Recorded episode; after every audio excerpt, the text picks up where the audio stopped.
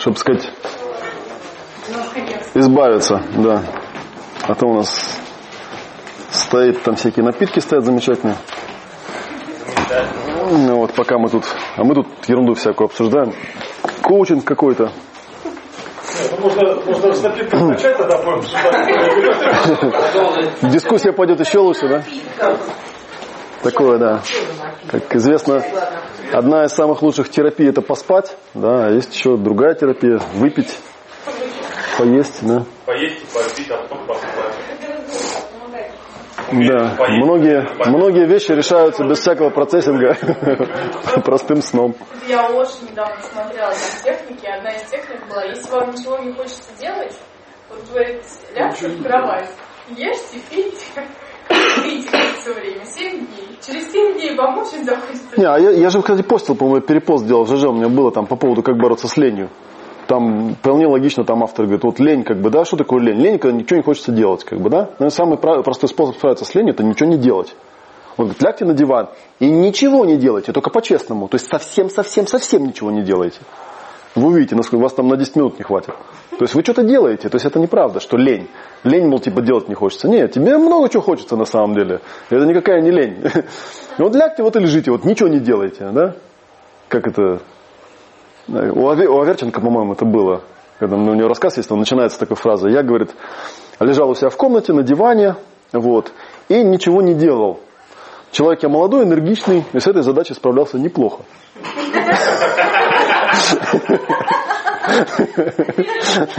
Ну, так и здесь. Молодой, энергичный, справлялся неплохо.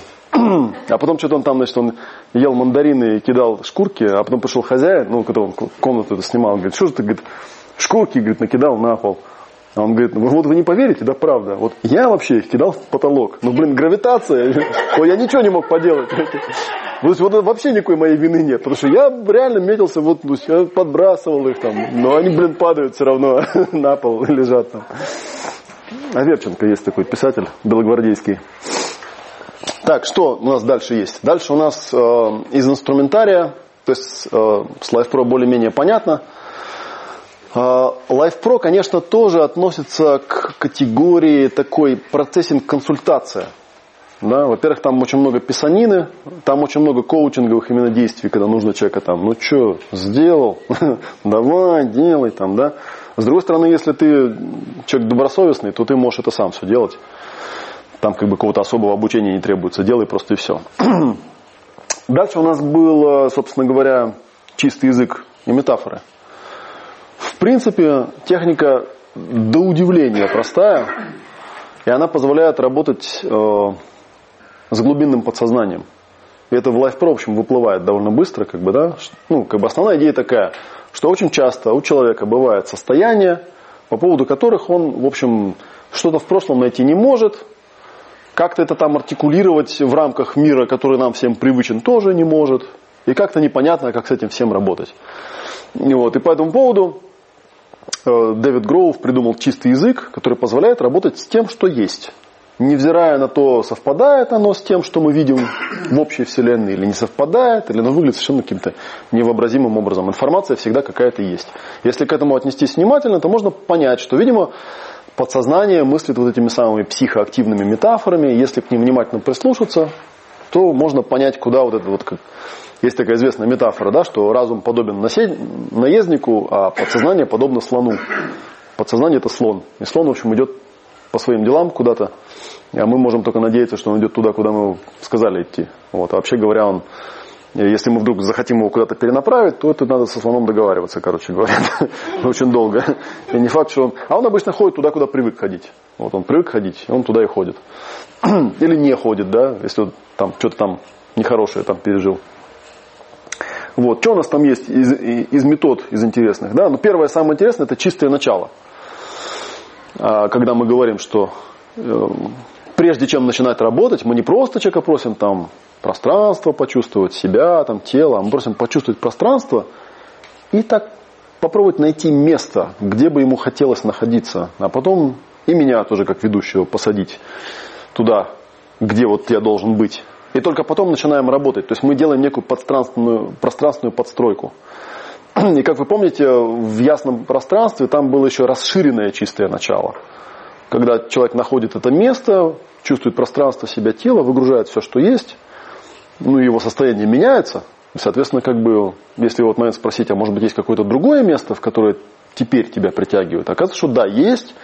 И этот процесс можно делать и достаточно хорошими результатами. А, и чистота подхода здесь заключается в том, что вроде бы никакой директивности нет вообще. То есть пришел, сел, посмотрел, что есть, как-то переключило, да, пошел в другое место, сел, там тоже что-то есть, выгрузил, какое-то третье место обнаруживается, да, ну и там по статистике известно, да, что после там 6-7 таких пересаживаний, да, человек вдруг начинает видеть как-то совсем иначе, э, ну вот какое-то свое состояние, которое у него есть, да, даже если ему там не применять никаких э, ну, форсирующих техник, там, да, заставляя работать с каким-то конкретным материалом, он просто выгружает то, что есть.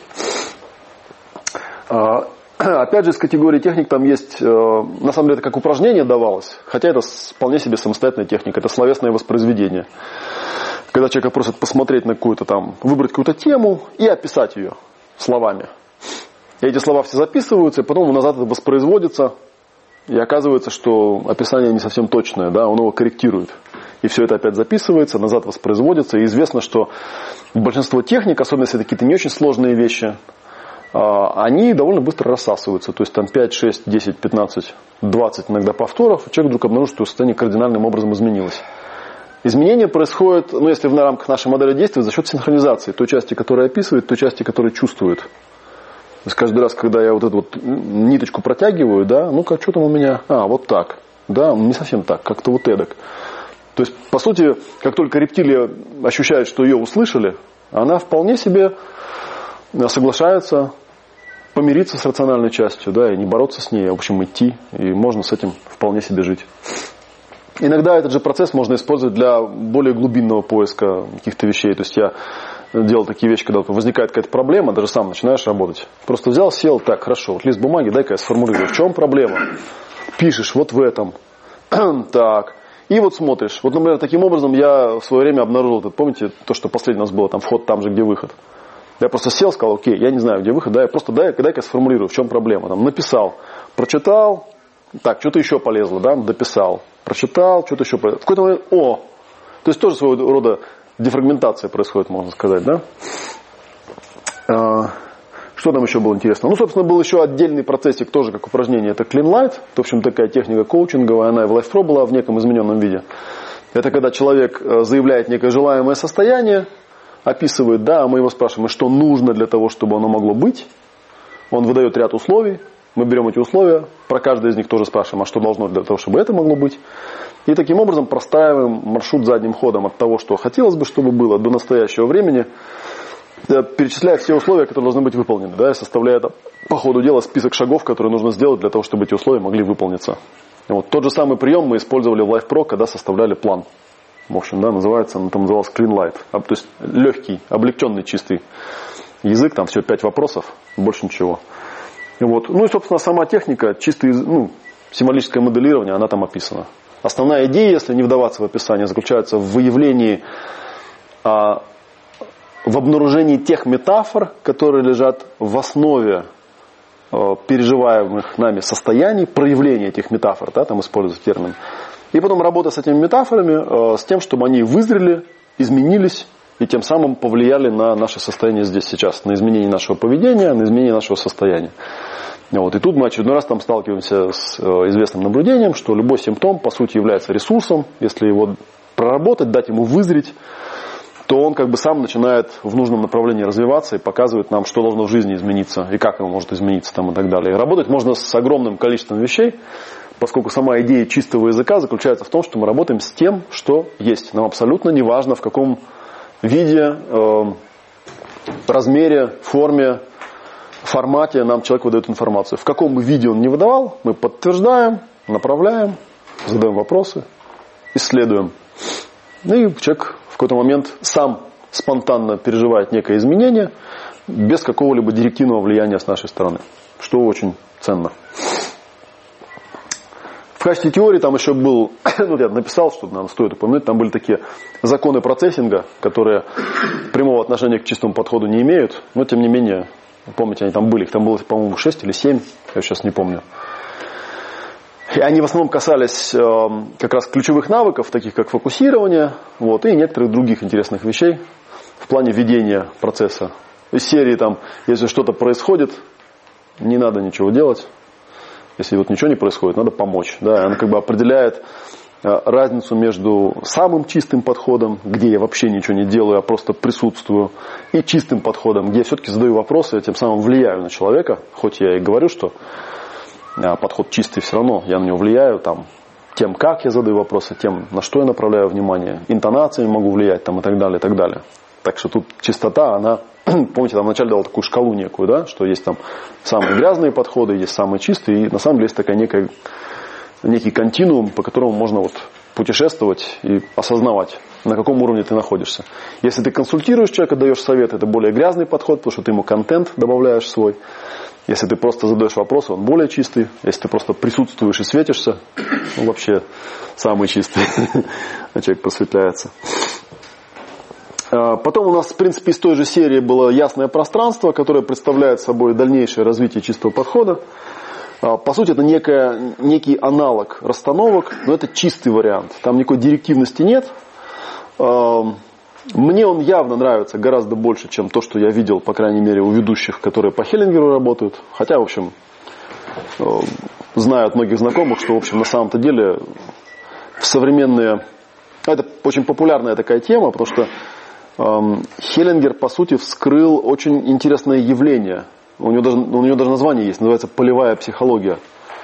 Он сделал интересное открытие, которое заключается в том, что если, попро- если попробовать в пространстве как-то моделировать какие-то состояния, то непонятным образом из этого пространства начинает поступать информация. Вот. Вообще непонятно как, да, и по этому поводу есть всякие теории, что это вселенская душа, или там структурное подобие, или еще что-то такого, но тем не менее, э, это наблюдаемая вещь. Да, и у нее есть название, там всплывающее знание называется, это по-английски emerging knowledge. Вот, и в чистых э, расстановках тоже используется то же самое явление. Оно заключается в том, что если мы э, моделируем не просто состояние, а моделируем э, пространственную структуру своих переживаний, то получается гораздо более цельная, интересная э, карта, позволяющая получить доступ э, к системе того, как это вообще все устроено. Как бы, да? Такая вот штуковина. Ну и там у меня разные были разновидности. Да? Есть там простейшая вещь, которая называется сила шестерок, которая, в принципе, похожа на расширенное чистое начало, только с, э, с одной модификацией, там добавляется еще какая-то цель. Да? То есть там какая-то формулировка куда-нибудь размещается, и вот человек ходит, находит разные места, пока не найдет горячее место и не воткнет, как к этой цели можно попасть. Или есть полный вариант, ясное пространство, которое картирует состояние. И вот его можно со всякими вещами э, сочетать. Можно интегрировать с Life Pro, например, можно сценарий планирования, да, то есть найти место, где у тебя воплощение замысла происходит, найти место, где ты сейчас, найти все промежуточные этапы, а, объективно физически по всем этим вещам перемещаться, да, и смотреть что да как. Можно там выкладывать разного рода там пути, линии времени, линии жизни, там и так далее, и так далее. Очень интересная штука. Есть очень забавная, я вот пока писал, вспомнил, что в принципе есть забавная интеграция с GP4. Я про это тоже рассказал в вам ответе, что есть вари... Э, объективный вариант GP4. Когда ты работаешь, работаешь не с двумя состояниями из внутренней вселенной, а с двумя объективными предметами. Э, там обычно берутся два непохожих предмета, и вот ты там воспроизводишь с ними, ходишь. Есть такой процесс, книга и бутылка называется. На одном столике ставится бутылка, на другом книга обычно. Вот, и человек ходит и их описывает, так же, как ГП-4. Вот, и когда человек получает то, что должно получиться, а получается, как правило, ну, если его достаточно правильно делать, уверенно делать, у большинства людей наступает то, что ну, у саентологов это называется экстеризация, то есть это растождествление с физическим телом.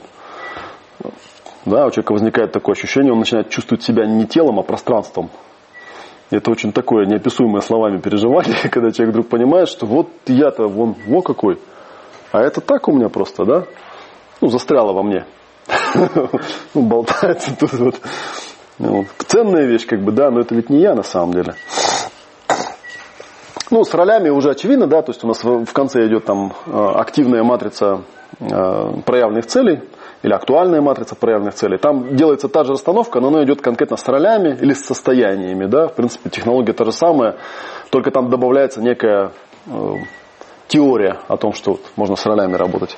Ну и в принципе э, расстановка в ролях, она может очень близко подходить к той идее, которая используется в семейных расстановках, например. Да, можно расставлять себя, разных персонажей и так далее, и так далее.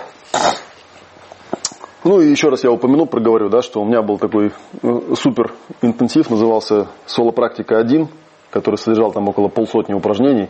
И по сути вот огрызок от него называется «Ясное пространство». Вот, он остался в виде такого небольшого тренинга с, э, ну, там, с более узкими целями. В соло-практике ставились цели более дальние. Вот. Э, две вещи потом мы еще делали. Делали гностический интенсив, я про него уже говорил. Э, делали небольшую направленную медитацию под названием шуньята. Там тоже в ней маленькая стройная есть вещь, называется шуньята формула для избавления от негативных состояний. Вот, если вы вспомните, она по сути основана на том, что человеку э, дают первоначальные навыки работы с пространством. Там на самом деле используется навык вмещения. Да? То есть направляешь внимание, растягиваешь пространство, и тут она, что когда ты э, делаешь настоящее присутствие, то волнение, в общем, пропадает. Тот же самый эффект используется на самом деле в, э, в упражнениях на присутствие, например, в травле быка, э, как называется, трав, в травле, да, когда там дразнишь человека. На самом деле ты можешь обнаружить, что если ты это делаешь, то есть ты можешь сделать полное вмещение с присутствием, то реактивность пропадает. Может, ты просто вмещаешь. Ну, видишь, вот человек что-то там говорит мне или что-то там изображает. Ну, он же, он же клиент, как кто-то там сказал, да, что с него взять. Э, вот, на этом, в принципе, у нас э, модули, так называемые базовые модули закончились, и пошли модули тематические, которые, идея которых была уже не в применении каких-то новых техник или освоении новых техник, а в подстройке этих новых техник под какую-то тему. Вот, потому что там ничего такого особо, ну, кое-что там новое было, да, но тем не менее. Вот, допустим, у нас там следующий был про эмоции. Э, про эмоции, ну, две книжки я вот упомяну. Одну я уже упоминал, это Мэрин Волкман «Искусство жизни», которую я выкладывал. Там есть про шкалу эмоций. И у нас там в одной из раздаток упоминалась Марша Рейнольдс «Эмоциональный интеллект». А, у меня было желание сюда еще каких-то книжек понаписать. А, вот. Но они такие, как бы, да, то есть не те книжки, которые я бы рекомендовал там, людям читать. Да. Вообще говоря, конечно, эмоциональный интеллект начался не с Марши Рейнольдс, Э, с других совершенно людей. Но эти книжки, вот, они не проходят по моим критериям, потому что в них ничего практического нет. Там рассказывается, что вот клевая штука, эмоциональный интеллект. Вот тут вам тест. Ура, у вас высокий. Ну и человек пожимает плечами говорит, ну и что мне теперь с ним делать? Вот. У Марша там более-менее такое, практические какие-то вещи есть. Там у нее есть нечто вроде упражнения ТТ. Вот. Я недавно вот на последнем семинаре, когда с ним был, обнаружил, что она на семинаре дает вещь очень-очень похожую на упражнение ТТ. По-другому там у нее немножко все называется, но шаги очень похожие, очень близкие.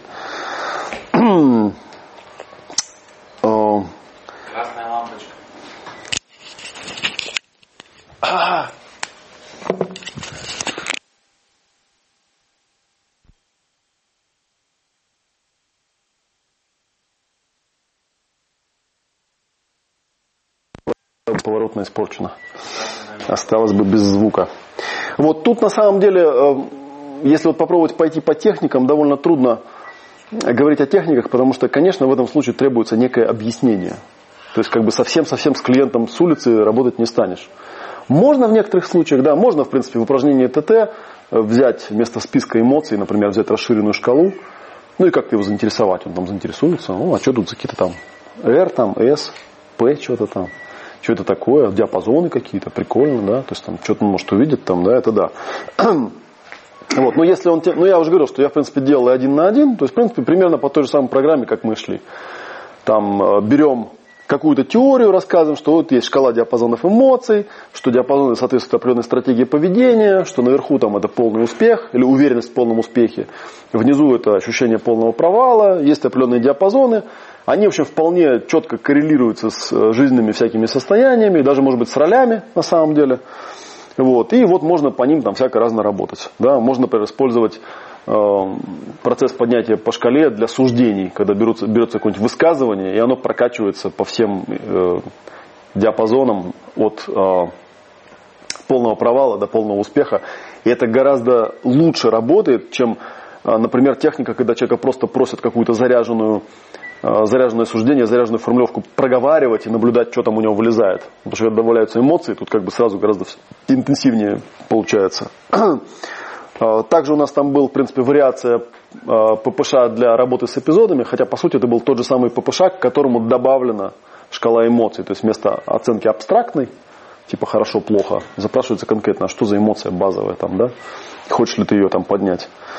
Эм, также там была в качестве одного из, э, одной из программ работы идея о работе с приятными эмоциями. Помните, я там давал такую раздаточку, да? Книжки я тут рекомендовал, ну, три книжки я записал. Это Рут Миншул, «Как выбирать своих людей», Элрон Хаббард «Самоанализ», и Марк Шефлер «Шкала тонов». Две из них в электронном виде, ну, они, в принципе, все есть в электронном виде. Да, мы все выкладывали. А, есть у Хаббарда есть еще такая здоровенная книжка «Кирпич», она как бы парой идет. Это мне там на вебинаре сделали замечание к самоанализу. Называется «Наука выживания». А, но она в свое время писалась как руководство для процессоров, и она такая, на мой взгляд, технически перегруженная. Хотя в ней есть такая здоровенная таблица, где там много чего понаписано в этой таблице. такая специфическая, что называется, на любителя. Тем что книга там 50 какого-то года, большая часть того, что в ней написано, в общем, морально устарела давно. Вот. Ну, какие-то можно, если вам интересно, можете добыть ее и прочитать. Вот. Ну и что там у нас еще было? Был форсаж шкалы тонов, то есть предлагалось там эту шкалу прокачивать. Собственно, основное упражнение, которое мы и делали, почти треть времени потратили на эту шкалу. А, идея заключается в том, чтобы а, развить у себя эмоциональный интеллект, то есть навык распознавания эмоциями, а, эмоций и управления этими эмоциями. Потом мы на практикуме, помните, прорабатывали, там была такая раздаточка, называлась проработка контура доминирования, да, что другое должно сделать, чтобы там управлять, чтобы начинать у тебя эмоции там, и так далее. Тоже отдельный процесс, который очень полезен. И он полезен в том случае, когда человек может свои эмоции как-то распознавать. Иначе непонятно, с чем он будет работать. Предметный материал должен быть понятен. И вся идея этого семинара направлена именно на это. Да? Мы их там эмоции рисовали, смотрели всякие картинки, смотрели всякие штуковины, как бы, да, и э, тренировались в разных режимах, э, наблюдали других, наблюдали там себя, чтобы все это вот как-то заработало. Ну и еще была интересная такая тема, она уже такая на грани совсем непонятной посторонним людям, это работа со спайками, потому что она там пересекается уже с биоэнергетикой, там чем-то похоже на ДИР, наверное, там, я не знаю даже на что. Вот. Но с учетом той информации, которую я давал, в принципе, вполне понятно. Идея заключается в том, что э, несмотря на то, что мы работая с зарядами, в основном как бы по умолчанию понимаем заряд как некое состояние тела, выясняется, что не всегда. Бывают какие-то вещи, которые находятся в пространстве. Вот, есть целая эм, как сказать, целый пласт явлений, которые по большей части относят к эзотерике, всякие там сущности, лярвы, призраки там и прочая всякая всячина. Вот, кстати, вот у Элкина, э, я тоже, мы его тоже выкладывали, там в третьем томе, она у нее, третий том у нее так и называется, там типа про привидения, там НЛО, там призраков, там и про всяких таких штук.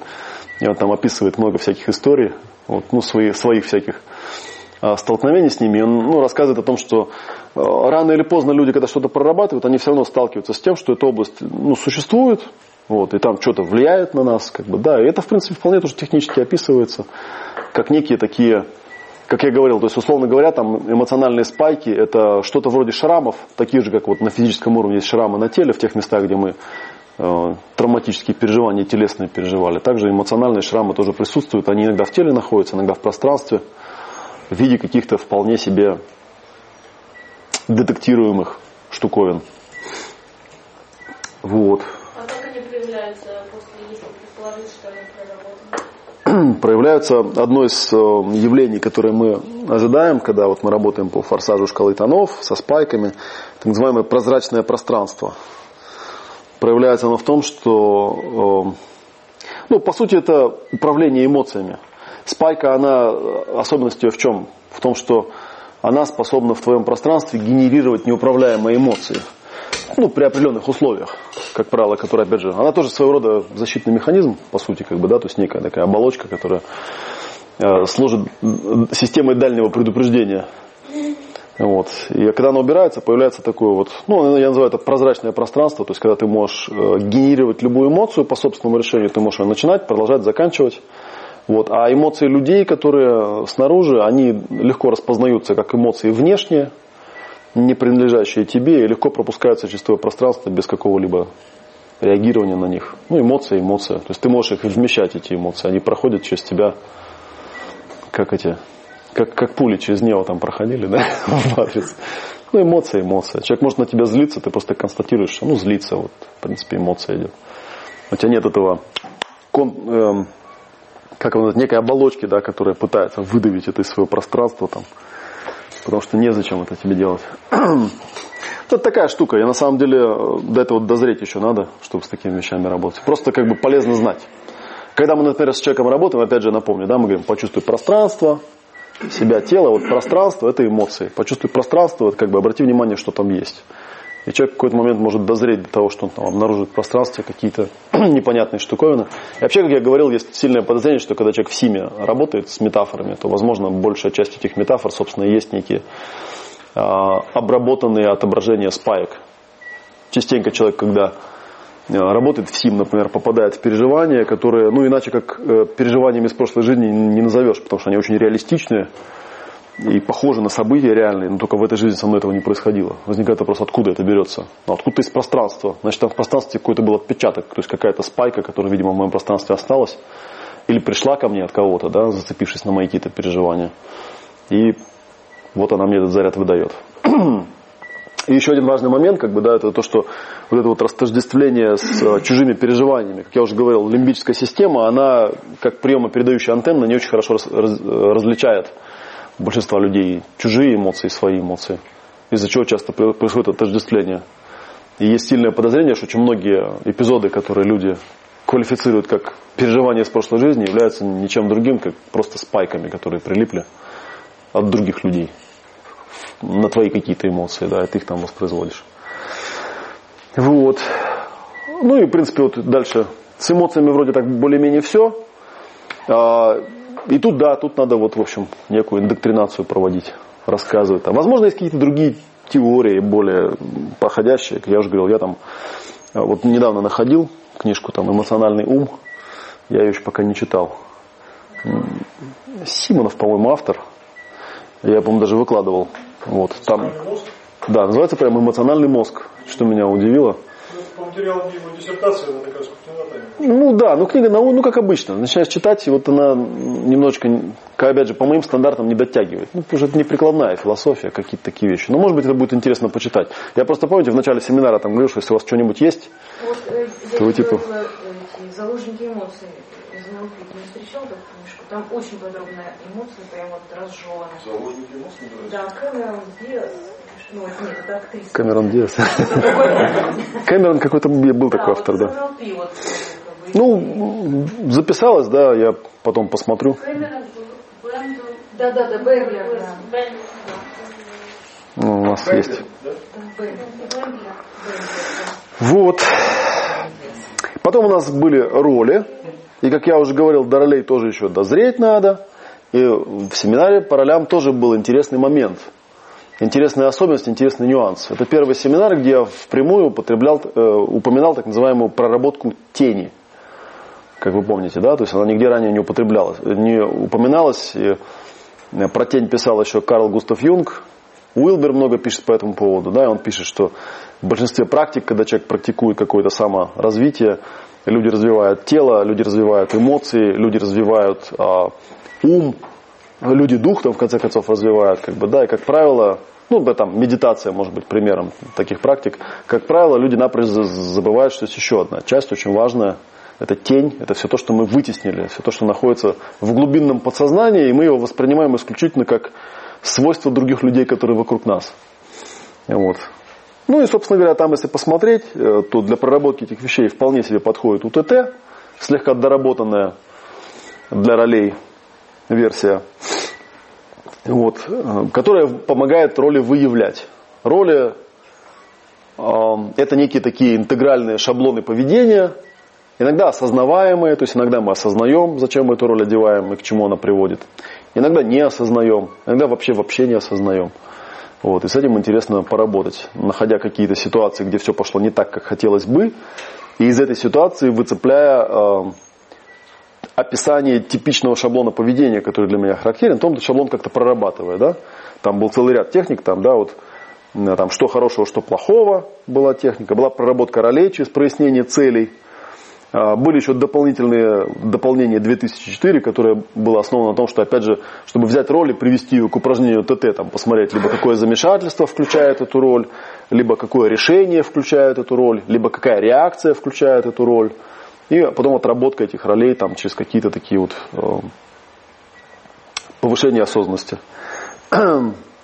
Ну, естественно, где УТТ, там и ППШ, там же был процесс поднятия по шкале для ролей который позволяет не просто прорабатывать эпизоды, а еще в этих эпизодах детектировать, что там за роли, как бы, да, и потом отрабатывать их изменения в позитивную сторону, параллельно еще отсматривая, как э, меняется роль. Какая роль там была, какая роль должна быть, да, и как бы вот опять же протягивая по всей э, нашей этой таблице от того, что есть, к тому, что хотелось бы. А, там была вот впервые новая техника дана была глубокое сканирование – которая представляет собой некий гибрид рандауна прошлого и будущего и одитинга постулатов из книжки Элкина, я говорил, да? А, ну, по сути, это знать не обязательно. Просто можно вспомнить, это в качестве книжек написал, что четвертый том Элкина называется «Путь на выход». Там подробно описана его версия, но она не использует некоторых элементов, которые есть в глубоком сканировании, в частности акупрессорных точек, которые помогают, на мой взгляд, более эффективно работать.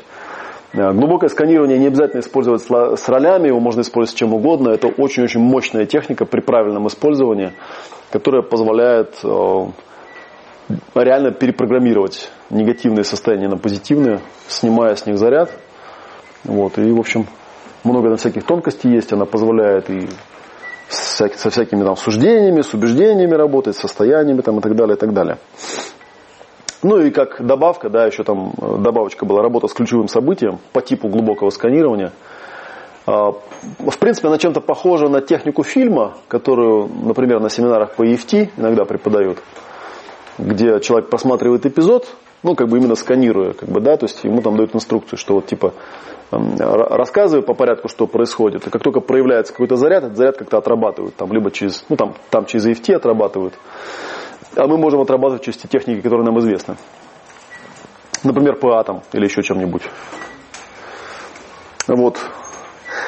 Там же была такая больше, наверное, к э, теории относящаяся шкала состояния осознанности. И там я еще раз вдруг вспомнил про первичные полярности, если вы помните.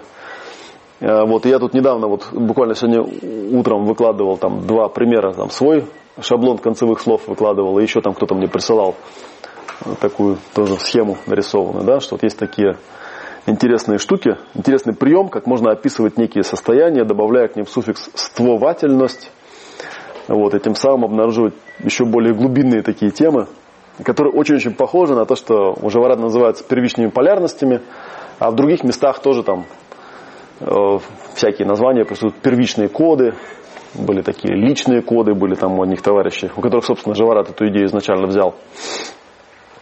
То есть некие такие глобальные мета-состояния, которые генерируют игры, роли и вообще генерируют матрицу под собой. Это я как раз по этому поводу там рисовал вот это вот там любовь и свободу. Где она у нас там была? Как пример некой такой полярности, которая ну, не буду ее искать, где там, там ближе к концу была. А, о, нашлась. Под руку попала. вот. Ну, это такое дело. Опять же, тут до этого дорасти еще надо. Но шкала сама по себе нам просто нравится как теоретическая часть. Я в некоторых, иногда я в теоретических частях сомневаюсь, но мне было забавно, что вот эти полярности, что они как своего рода вибрация, что эти вибрации составляют спектр, а слово спектр означает дух. Вот, ну и всякие такие штуки. Потом у нас там было ясное пространство, собственно, как метод работы с ролями. Это я уже упоминал. Это, в принципе, ясное пространство с некой модификацией. Вот. Там был кусочек теории, где, ну вот я могу опять же упомянуть Денниса Стивенса с его анализом ума, потому что там описан один из примеров матрицы, четырех опорной матрицы целей. Вот, ну или можно вспомнить там треугольник Берна Карпмана, Можно вспомнить эти там, то, что я рассказывал про вот эти вот там у Барри на семинаре, там эти зигзагами деградирующие всякие роли, ну и так далее, и так далее. То есть, короче, матриц таких много. Я думаю, что если вы хотя, если хотя бы одну расстановку по ролям делали, вы заметили, что все гораздо сложнее, чем авторы пытаются изображать, там как- как-то простых таких раскладок типа треугольников и квадратов нифига не получается. Получаются какие-то сложные структуры. Вот, ну и в качестве примера видео своей сессии показывал. Вот. Э, С ролями вроде бы все. Вот там, по сути, УТТ для ролей, дополнительные техники, процесс понятия по шкале, глубокое сканирование, работа с ключевыми событиями и пространство, расстановка. То есть, как вы видите, ничего нового, в принципе, в плане техник здесь нет. Есть техники, адаптированные под работу с определенной темой.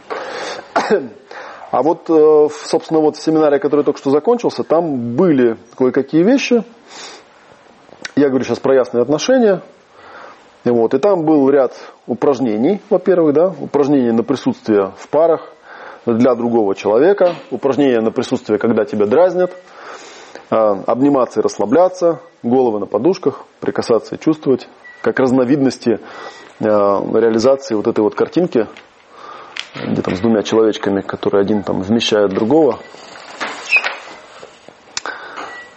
Дифферен... Проработка, короче, дифференциации. Ну, книжку я уже упоминал, их, они, к сожалению, не переведены. Возможно, мы их все-таки переведем.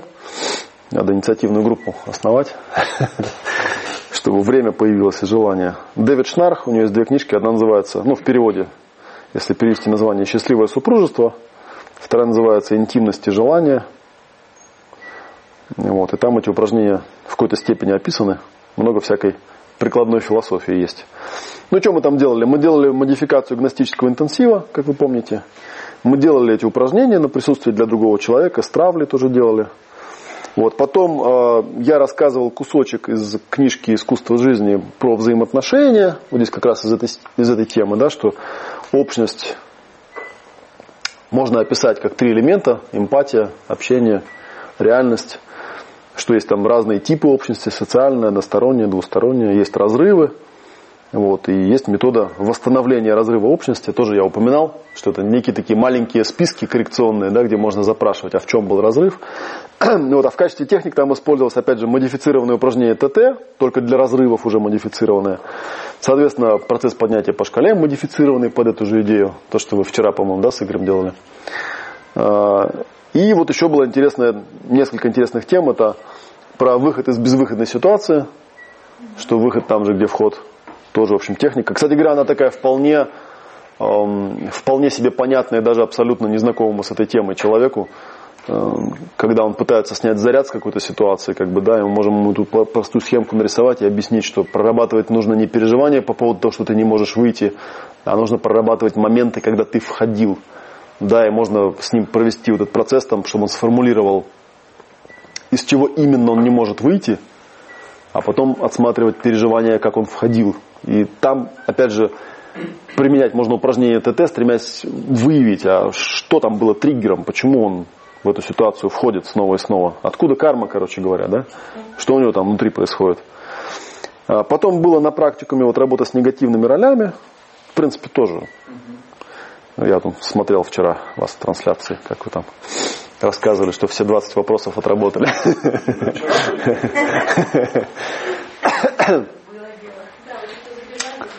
Вот. А, в качестве вот общеобъемлющей книги, которую можно почитать на тему процессинга, а, я упомяну еще раз моего любимого Флеминга Фанча.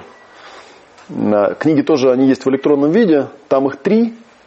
Вот, и они довольно-таки подробные и, возможно, даже не для сырого человека. Потому что Флеминг Фанч, ну, я как бы с ним знаком давно уже, еще с каких-то там незапамятных времен, он изначально не писал книгу, он писал технические эссе. У него был момент, когда он там что-то так напрорабатывался, что стал его переть просто не по-детски. Вот, и стал из него переть всякая разная информация. Он ее вот в виде таких статей писал и публиковал. И вот, потом он их, когда написал там штук 300, по-моему, уже, вот, его стало, видимо, он уже стал трескаться по швам.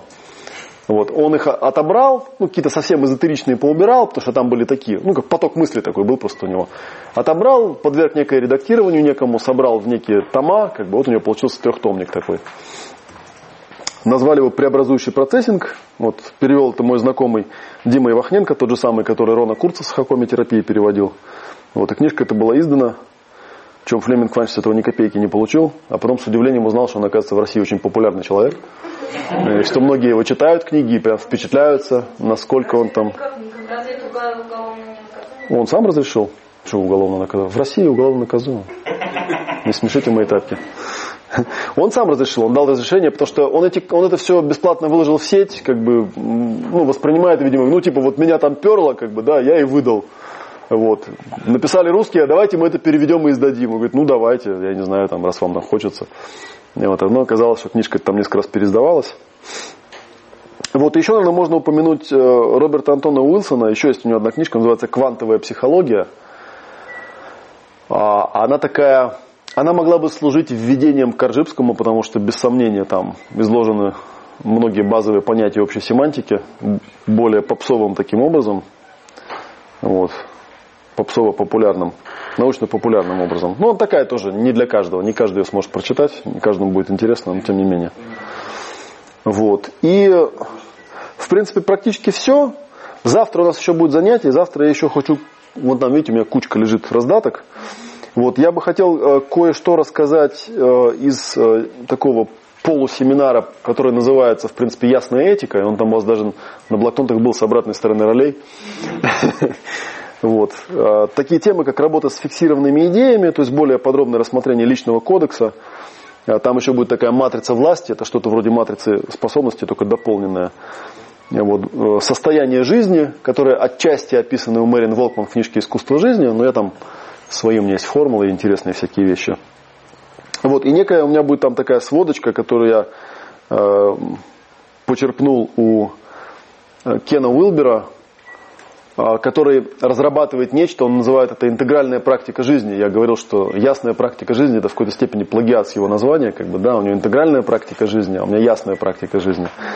Вот, и там есть э, такая у него интересная штука, называется AQAL, она называется по-английски uh, all, uh, all Quadrants, All Levels. Все квадранты, все уровни. То есть у него есть такая интегральная таблица, которая показывает, как вот происходит там некое развитие человека.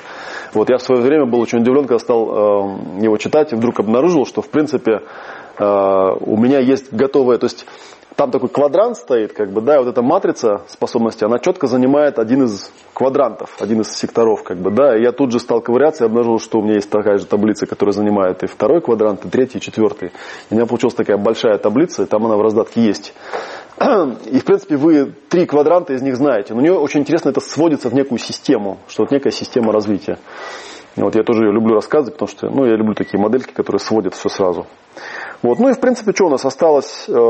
Вот буквально хвостик рассказать, что была вот еще идея, эм, касающаяся семинаров, которые в академию не вошли. И они не вошли, потому что она называется Академия коучинга, да, а это такие не коучинговые вещи, относящиеся к другим вещам. И у меня возникла мысль создать еще один, может быть, проект. Да, у меня рабочее название, я уже поговаривал, да, называется «Не школа». Unschool такой, да. По примеру Пелевина, у него там Никола была, да? а у меня не школа. Вот. И туда входят э, такие вот вещи, например, как ясные знания. Эм, тоже больная такая тема, потому что в школе детей не учат самому главному, их не учат учиться. Им дают материал, но не, не объясняют, как его усваивать. В школе в основном экзаменуют. Довольно быстро э, назначают тебя либо отличником, либо двоечником, как бы, да, то есть вешают ярлык. Впоследствии это очень сильно влияет на человека. Кроме того, не дает ему самого главного навыка. Потому что самый главный навык, на мой взгляд, это постоянно учиться. Уметь учиться. А учиться не учат. Вот, по этому поводу есть, в принципе, книжка э, «Основы обучения», она, по-моему, называется. Написанная тем же Флемингом Фанчем, кстати говоря. Вот, там довольно много таких идей ключевых излагается. Вот, ну и у меня есть свои, естественно, там много всяких наработок, которые для меня важны. У меня вот сыну 6 лет. Да, он так потихонечку то учится, то не учится. Вот, поэтому я эту тему копаю, у меня там есть а, как, как бы а, раздел такой есть, называется «Ясные знания». Вот я собираю всякие разные вещи, пока вот в качестве... А, я, по-моему, один раз пытался его проводить, этот семинар, в таком зачаточном виде. Он даже как-то там прошел, ну, как-то не очень пока сложилось. Потом есть семинар, который, на мой взгляд, является продолжением э, семинара «Ясные знания». Он называется «Ясное мышление». Семинар изначально задумка была, что он будет посвящен общей семантике, Вот. А тема такая тоже, я скажу, не особо общепринятая. Про общую семантику я уже говорил, да, я упоминал, квантовая психология Роберта Антона Уилсона, там в популярном виде это излагается. Хотя есть книжка, которую я перевел, книга Альфреда Коржибского, называется «Наука и душевное здоровье». Это один из томов его вот Талмуда под названием «Общая семантика». А, Идея Коржибского была в том, чтобы смоделировать то, как ученые познают мир, и описать это как метод. Как ни странно, это, в общем, в законченном виде нигде не описано. Э, Ну, насколько я знаю, по крайней мере. Да? То есть есть такое довольно туманное представление, особенно у гуманитариев вообще, о том, как мир познается. Из этого следует много всякого, раза, всякого рода маразма. Ну, например, люди, что-то мне пришло в голову, например, люди вкладывают деньги в МММ, потому что они думают, что, я не знаю, можно положить 500 рублей в тумбочку, а потом через год взять оттуда, две, там, не знаю, миллион, как бы, да? А потом сильно удивляются, когда этого не происходит. Это как-то очень странно вообще. Здравый смысл, как-то он... Ну, то есть, немногие люди обладают здравым смыслом, а он строится, в общем, на научном восприятии мира. Хотя сейчас принято науку как-то ругать, да, вот наука там, типа, вот, секта такая, там, тра-ля. У Роберта Антона Уилсона есть книжка, называется «Новая инквизиция», где он там бичует науку, как еще одну секту. Ну, это, в общем, отчасти правда. И э, это происходит потому, что, на мой взгляд, мало кто из ученых вообще знает, как выглядит научный метод познания мира, в чем суть этого метода. Они все равно продолжают отождествлять карту и территорию, вот, и считают, что, например, физика изучает, э, что физика, например, изучает объективный мир. Физика не изучает объективный мир, физика строит карты объективного мира. Нужно понимать, что это карты всего-навсего, не более того. Э, Есть семинар, который, ну, про который все, наверное, слышали, а может даже некоторые проходили, называется «Ясный язык». А Семинар, посвященный изучению конкретного предмета, изучению иностранных языков. На языках очень легко показывать, как какой-то предмет можно изучать, потому что там все эти вещи вылезают а, ну, конкретно на конкретном предмете освоения иностранного языка. И там тоже, эм, если вот вы там знакомились с материалом, там все, принципе, довольно близкое. Начинается с упражнений на присутствие. Вот только все это объясняется, как все это влияет на скорость и объем э, знаний и на формирование навыков там, и так далее. Есть семинар «Ясное тело». Однажды он проводился. Часть из этого семинара потом попала в ясные эмоции, он там пересекался довольно сильно. Потом я кое-какую информацию туда добрал, ну вот, и он так остался пока в виде плана. Потому что там кое-какие вещи у меня там из цигуна возникли мысли, да, ну, поскольку это, опять же, к коучингу прямого отношения не имеет, а это больше такая, да, собственно говоря, даже это не телесная терапия, ну, вот как пример, про техника прикосновения, это одна, один из, одна из техник, которая в ясном теле давалась. Э, Семинар «Ясные деньги», ну, несколько раз анонсировавшийся и ни разу не состоявшийся. Вот. Есть книжка э, Деннис Уинфри «Как выжить в 21 веке», она у меня там продается на сайте. Э, так что если вы, вам сильно хочется, сильно-сильно хочется попасть на семинар «Ясные деньги», можете хотя бы эту книжку для начала прочитать. Деннис Уинфри. Да она там одна про деньги-то ее нетрудно будет узнать. По-моему, она называется «Как выжить в 21 веке» или что-то в этом роде. А где можно найти? В электронном виде она у меня продается. Я ее перевел в свое время. Эта книга написана в 70-е годы. В 70-е годы саентология еще сектой не была такой зверской, поэтому книги писали разные люди, а не только Хаммард. Потом их все порубили в капусту. А это одна из книжек, которая была спасена из погреба одного товарища, который когда-то ее там купил. Ну, Рут Миншел там из той же категории. Сейчас книги Рут Миншел, их, они в официальной продаже их нет. Их как бы типа запретили.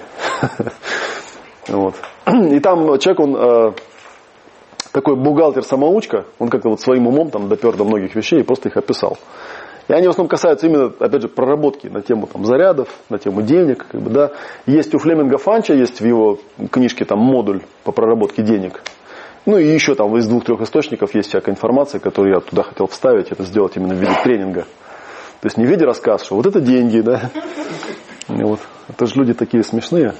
Ну, кстати говоря, вот безграмотность людей как раз ярко проявляется в том, как они там слушают Сергея Мавроди там по... э, Я вот встречал, что когда сейчас эта пирамида там стала, в общем, ее трясти стала, многие очень уважаемые...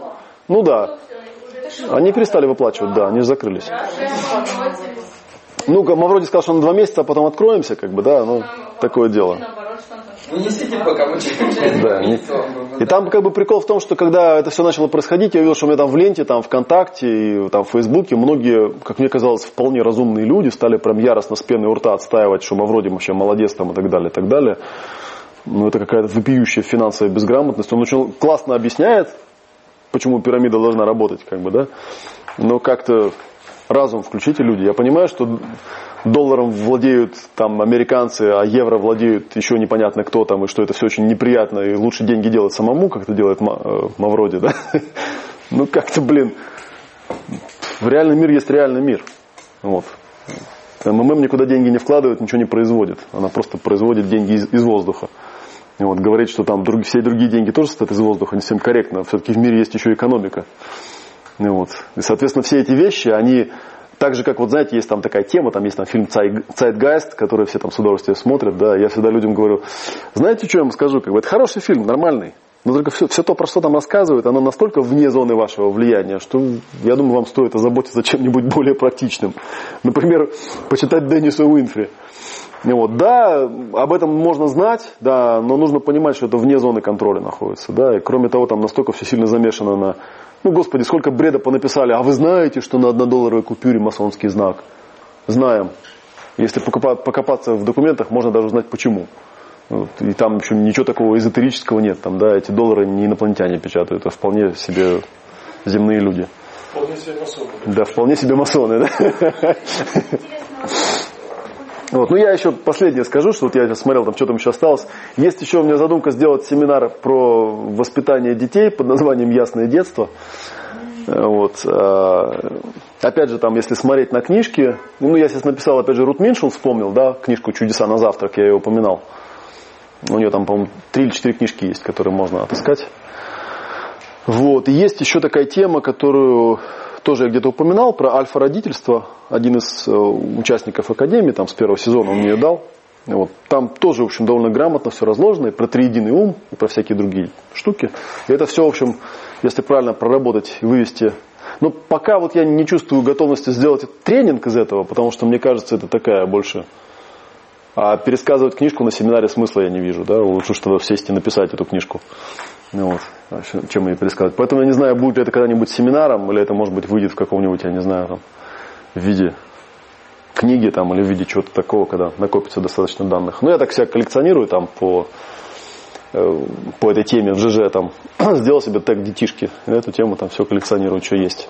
Потому что это, это, в общем, сильно пересекается с темой про образование, в частности, да, про то, как детей обучают. Потому что, в общем, воспитание и обучение близкие такие темы. Ну вот, мне кажется, вот эти вот раз, два, три, четыре, пять, шесть вещей, да, они как раз вне школы очень подходят, потому что в качестве слогана «не школы» у меня был такой в голове такая мысль, да, это вот все то, чему нас должны в школе вообще-то учить, но не учат.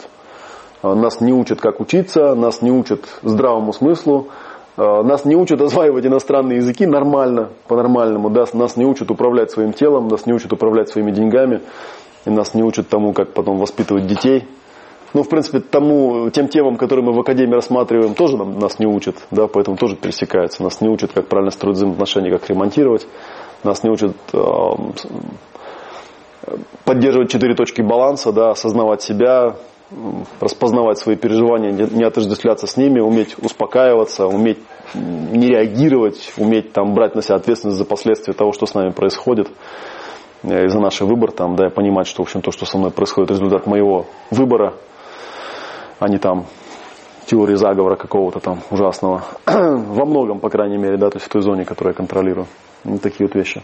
Ну, вот так, в общем и целом, наверное, вот такой вот обзор у меня получился.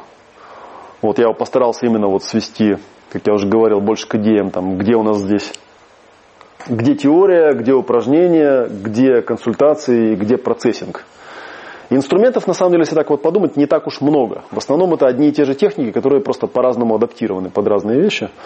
Вот. С другой стороны, наверное, если все это вот собрать, и кто-то мне говорил, да, что если все раздатки просто собрать, там уже страниц 200 добрых получается.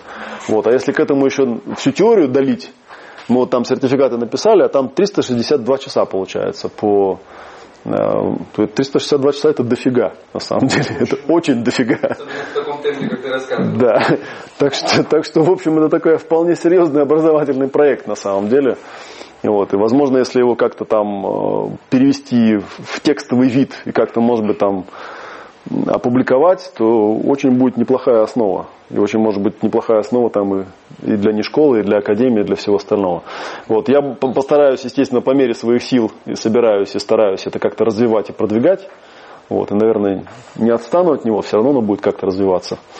Вот. И потом, э, последнее, что я хотел сказать, что я сегодня пока вот это вот составлял все, да, писал, что к чему, я думал о том, как бы нам а, опять очередной раз э, не попасть в состояние, когда поговорили и разошлись, вот. У нас вот опыт есть, мы делали группу поддержки, у нас была академия, да, и мы там через ВКонтакте все это поддерживали. Вот. И мы потом вот обсудим с, э, в своем кругу, как нам, на базе какой группы нам сделать группу поддержки, чтобы вся эта работа продолжалась, чтобы какие-то там общедоступные тексты и видео выкладывались, там, да, вот эту вот лекцию, наверное, нам надо будет выложить там и так далее, и так далее.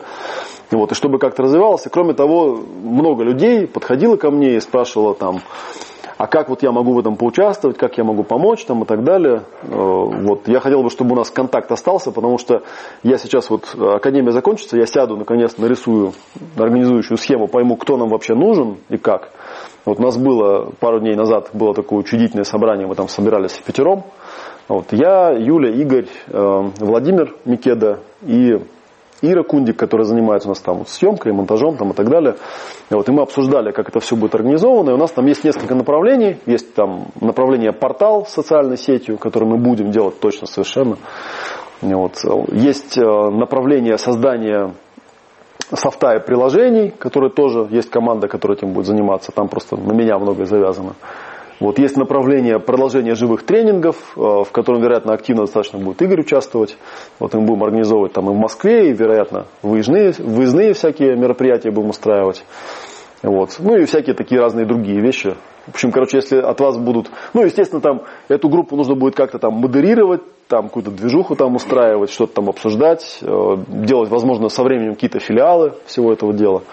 И вот мы это все дело будем продвигать и всем этим будем заниматься. Вот, и, скорее всего, мы сделаем просто группу ВКонтакте или там в Фейсбуке, скорее всего, ВКонтакте, потому что мы ВКонтакте, которые привыкли делать.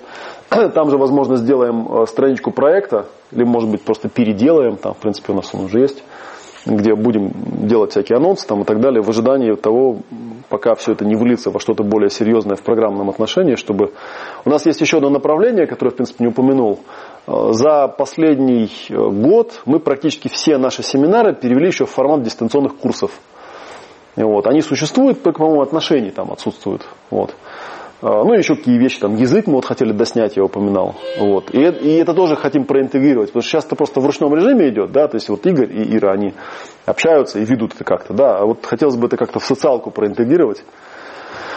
Потому что в последнее время есть такая ну, такое наблюдение, такая оценка, что глобальные социальные сети, типа Facebook и ВКонтакте, они все больше начинают дезинтегрироваться в том плане, что людям все это хочется как-то по интересам объединяться, да, а не смотреть на эту свою стену, где там какой-то мусор идет, вообще непонятно от кого там, да, чтобы внутри в своем круге а, общаться с людьми, которые ну, какой-то степенью образованности обладают, да, и им не нужно какие-то элементарные вещи объяснять, они уже понимают что-то такое, на чем можно, э, на чем можно строить дальнейшие какие-то действия. Вот. Дистанционные курсы, и это хотели проинтегрировать в портал. И вот что-то еще там мне мелькало. Вот, ну вроде бы все. Ничего я не пропустил. Надеюсь, что лекция была полезная, потому что, как я уже говорил, я постарался сделать такой обзор. Вообще говоря, то есть эм, одно время эм, центром сбора информации у меня был мой форум, вот, который на ability.org.ru, где до сих пор, в принципе, есть разделы под каждый семинар. Вот, там тоже много полезной всякой информации есть о том, как, там, как частную практику юридически, например, оформить. Да, ее можно, конечно, не оформлять, в нашей стране вполне прокатит. вот. Можно оформлять, то есть можно вполне работать легально и платить там налоги, если вам хочется сильно их платить. вот.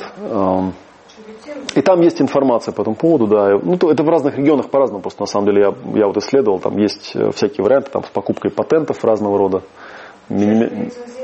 Минимиза... Минимизации. Нет, там патент имеется налоговый патент, когда там платишь какую-то фиксированную сумму, там, да, платишь какую-то фиксированную сумму просто и там сдаешь им такую штуку. Да, так что ну, для этого нужно как-то оформлять. Так что, да, если есть какие-то вопросы, я могу на них ответить. И у нас еще останется немного времени, чтобы... Здесь вопрос, просто хотят слушать твое мнение. А насчет, что, насчет такой темы, как связано с порчами, с глазами и с проклятиями. Раньше этим промышляли только отдельные люди, сейчас вседоступность информации дает и свои минусы. Вычисляется ли это и нейтрализуется как заряд подобная штука через исследование, сознание, или это не из области? Об этом было вообще-то в семинаре про ясные эмоции. Я об этом подробно рассказывал. А смысл повторять-то? Ну, Что об этом повторять? Об этом я рассказывал на семинаре «Ясные эмоции». Точка. Это есть, это есть в дистанционном курсе, есть специально отснятое под это видео. Что я об этом еще могу повторить? Да, оно детектируется, да, оно снимается, да, это все смешно. По большому счету. Если к этому относиться осознанно, то есть это тоже такая как бы вещь, которая... Когда человек не знает, как что-то устроено, ему становится очень страшно. Но когда он знает, как что-то устроено, он перестает думать, что это страшно, а понимает, что этим можно вполне себе управлять. И вот и это вот как раз э, в том куске ясных эмоций, где про спайки я там рассказывал, про эти кластеры, накопительные кластеры, всяких призраков там и прочую всякую байду. Да, в принципе, имея определенную э, восприимчивость, можно всякие такие штуки навешивать людям.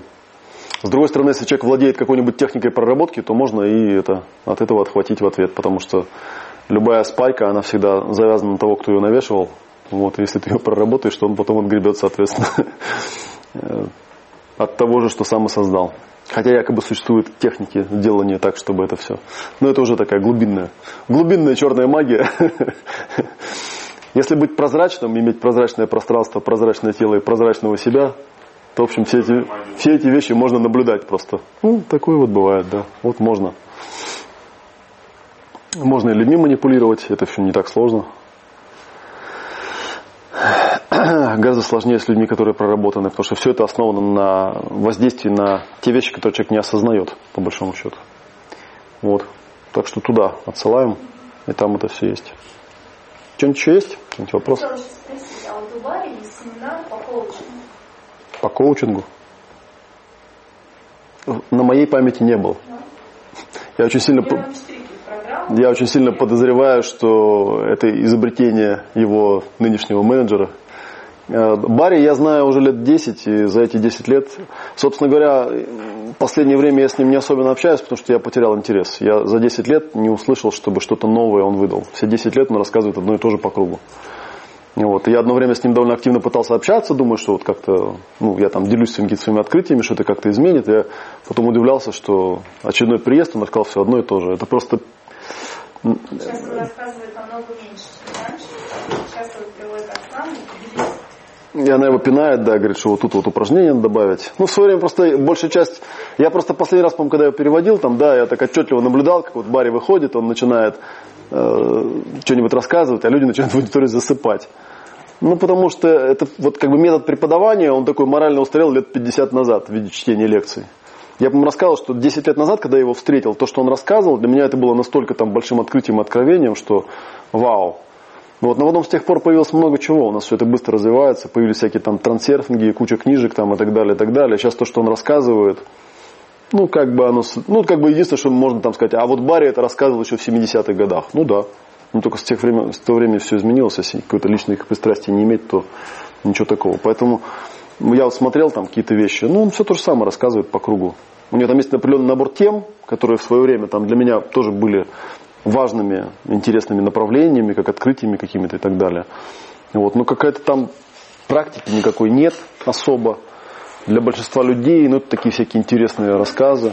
Если залезть на сайт, там, вот, на котором там до сих пор висит э, моя история успеха, э, Иры Кундик история успеха, и еще там пара человек, которые, собственно, эти истории успеха написали еще 12 лет назад, вот они так с тех пор там и есть. Видимо, ничего нового с тех пор не происходит. Там это пресловутая моя история, как я там Джо Кокера себе заказал на день рождения. Ну, окей. Хороший пример. Наверное, я не знаю. Просто он когда что-то объясняет, он говорит закон и говорит какие-то примеры. То есть он, ну, в общем-то, Не, ну для общего развития без сомнения есть же эти самые, у него там вот две записи, которые мы делали в 2008 году. Большой семинар такой у нас там был трехдневный по удаче и большой семинар по, ну, по ролям. В общем, все. В общем, все. Там никаких других тем, в общем, я не улавливаю в его репертуаре. Все остальное это как бы там разного рода пе- переделанные всякие штуки, где там как-то оно по-другому выкладывается, по-другому, по-другому раскладывается. По-моему, еще, а, еще он проводил, вот я вспомнил, еще был семинар по типа тренинга по общению. Да, был такой, да. Один раз мы его сделали, и как-то потом не пошло. Но опять же, тот, тот тренинг по общению, который он делает, он очень похож на семинар, который есть у саентологов, он называется «Успех путем общения». Там упражнения, они очень близкие. А, Ну, есть некое подозрение, что, возможно, просто в свое время Барри тоже там эти упражнения дорабатывал. Есть сильное подозрение, что, возможно, они-то, собственно, и стали основой потом для этого курса. Что не так много было людей, которые исследованием занималось. Но, тем не менее, как бы там ничего такого принципиально нового нет. Ну, то есть как-то так. Я, я не знаю. Сходите, посмотрите, если там интересно. Что, что-то делают новое. Воспримите. Если нет, то нет. Все, книжки я вот, насколько, что вспомнил, проговорил. Вот, мы еще много чего там выкладывали в группе. Вот, что не выговорил, то найдете там. Зайдете, посмотрите. Группа будет доступна для тех, кто в ней сейчас есть. Все, у меня все. Вопросы еще какие-нибудь есть? А Вот я хотела еще так в нескольких словах отличие Life Pro, но это более глубокая система от духовного выбора. Просто возьми попробуй. Огромное. Я начинал с духовного выбора. Ну просто сейчас очень много тренировок, сейчас они там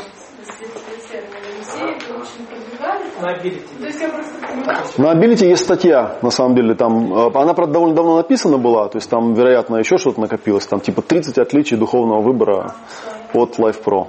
На самом деле, я не считаю, что духовный выбор это вообще система. Я, я понимаю, что, я почему мнусь, как бы, да, потому что я сейчас, когда начинаю это говорить, это может выглядеть, как будто бы я там, типа, конкурентов э, критикую. Ну, ну, это, все равно, это по-любому будет так выглядеть, как бы, да. Я могу сказать, что лично мне то, что дает там Барри Фарбер, на данный момент неинтересно. Потому что все то, что я от него могу взять, я взял и пошел дальше. То, что у Филиппа есть, ну, окей, какая там система? Вот для меня, например, там а, одно только наличие в Life Pro матрицы способностей уже делает системой в какой-то степени. А у Филиппа там, ну, техника ТМО, он ее очень хреново объясняет. Типа берем события из прошлого и модифицируем, пока оно не станет классным. Вот, и многие люди потом ходят и не понимают, а зачем это нужно делать. Если там по матрице можно четко объяснить, зачем это делать, и что конкретно это проясняет, то там это как бы непонятно. Потом он начал выпускать какие-то разбавленные вариации под названием эквилибриум, который тот же самый духовный выбор вид сбоку. Вот, и тоже там три дня рассказывать, как вот это вот нужно делать, а там ничего нового нет, та же самая ТМО, только по-другому немножко рассказывается. Там тоже как-то непонятно. На мой взгляд, то есть как бы наполненность информационная и процессинговая довольно-таки слабая. Но тем не менее, как бы, да, тем не менее, сама идея, то есть когда э, я там взял ТМО, начал применять, понял, что да, это дает какие-то результаты, у меня, естественно, возникает вопрос, а почему оно дает результаты? Как бы, да, начинаю прояснять, тут у меня что там приходят какие-то данные, увязываются. Первые версии Life Pro, которые были там э, 2008 года, уже там 3-4-летней давности, они были довольно близкие, по сути, к духовному выбору. То есть, по сути, я делал духовный выбор, и э, там даже была такая штука, что а, типа, вот взяли чуваки, там, типа, украли там духовный выбор и преподают. История на самом деле была не такая, история была такая, что когда мы Филиппа спрашивали, не может ли он нас аттестовать на духовный выбор, он сказал, что никого я аттестовать не буду, но если вы хотите, вы можете это преподавать, только не называйте это моим названием. Собственно, мы это и стали делать. Мы взяли духовный выбор, назвали его Life Pro и стали его преподавать. Со временем, просто когда я стал практиковать, я понял, что это огромное количество дыр, там нет про роли вообще ничего нет, там нет никакой вот системы там, в виде матрицы, там не объясняется, почему этот процесс работает. В самом процессе отсутствуют некие ключевые шаги. И вот, я это стал дорабатывать, дорабатывать, дорабатывать. В конце концов, там от духовного выбора осталось крайне мало. Вот, и тут, типа, Филипп проснулся и решил, что он все-таки будет кого-то аттестовать, и начал аттестовать там Свету Голубева, там еще кого-то, еще кого-то. И они теперь преподают духовный выбор. Духовный выбор для меня это поза, поза, поза прошлый год на данный момент. И это факт. На мой взгляд, в ясном настоящем, в ясном будущем. Вот эта последняя модификация, где я ремонт жизни еще отделил, как бы, да, это еще было одно качественное изменение, потому что там много очень, дефрагментации нет в принципе никакой э, в духовном выборе. Многих других вещей тоже нет. Ну, кое-какие вещи там перекликаются. Ну, окей. Вот. Олег, а сколько будет группа доступна ВКонтакте? Да я вряд ли думаю, а зачем ее закрывать? Я думаю, что она будет. Ну, то есть там же все свои. Она будет висеть. Просто у меня как вот группа по английскому языку, они там закончились занятия, она так и осталась группа, ну, то есть висит и висит. Я уж не знаю, ходит там кто-нибудь туда, смотрит что-нибудь, но смысл ее убирать. Есть, есть, материал доступно. Пусть лежит как этот. Там как бы ресурсы, которые. Ну да, там выкладывали книги, какие-то видео, вот оно в каком-то упорядоченном виде лежит. Ну, хорошо, пускай лежит. Вот на СПА-академии прошлый сезон тоже же была, по-моему, группа, да, я не помню. Не было? Ну, Значит, Вот Скажи, пожалуйста, те иллюстрации, вот те вот рисунки, которые ты снимал и вот, э, которые здесь рисовались, они- все в группе лежат, там, там есть фотоальбомы, мы все вот фоткали и выкладывали прям по этим, по названиям семинаров. Все, что на флипчарте, там выложено в виде фоток. Вот, тоже, в общем, полезная, полезная информация. ну да. Да, все скачивается. Можно посмотреть. Так, ну что, все, у нас осталось... Ну, в принципе, нас отсюда никто не гонит, поэтому у нас осталось сколько осталось. Всем спасибо, можно камеру выключать.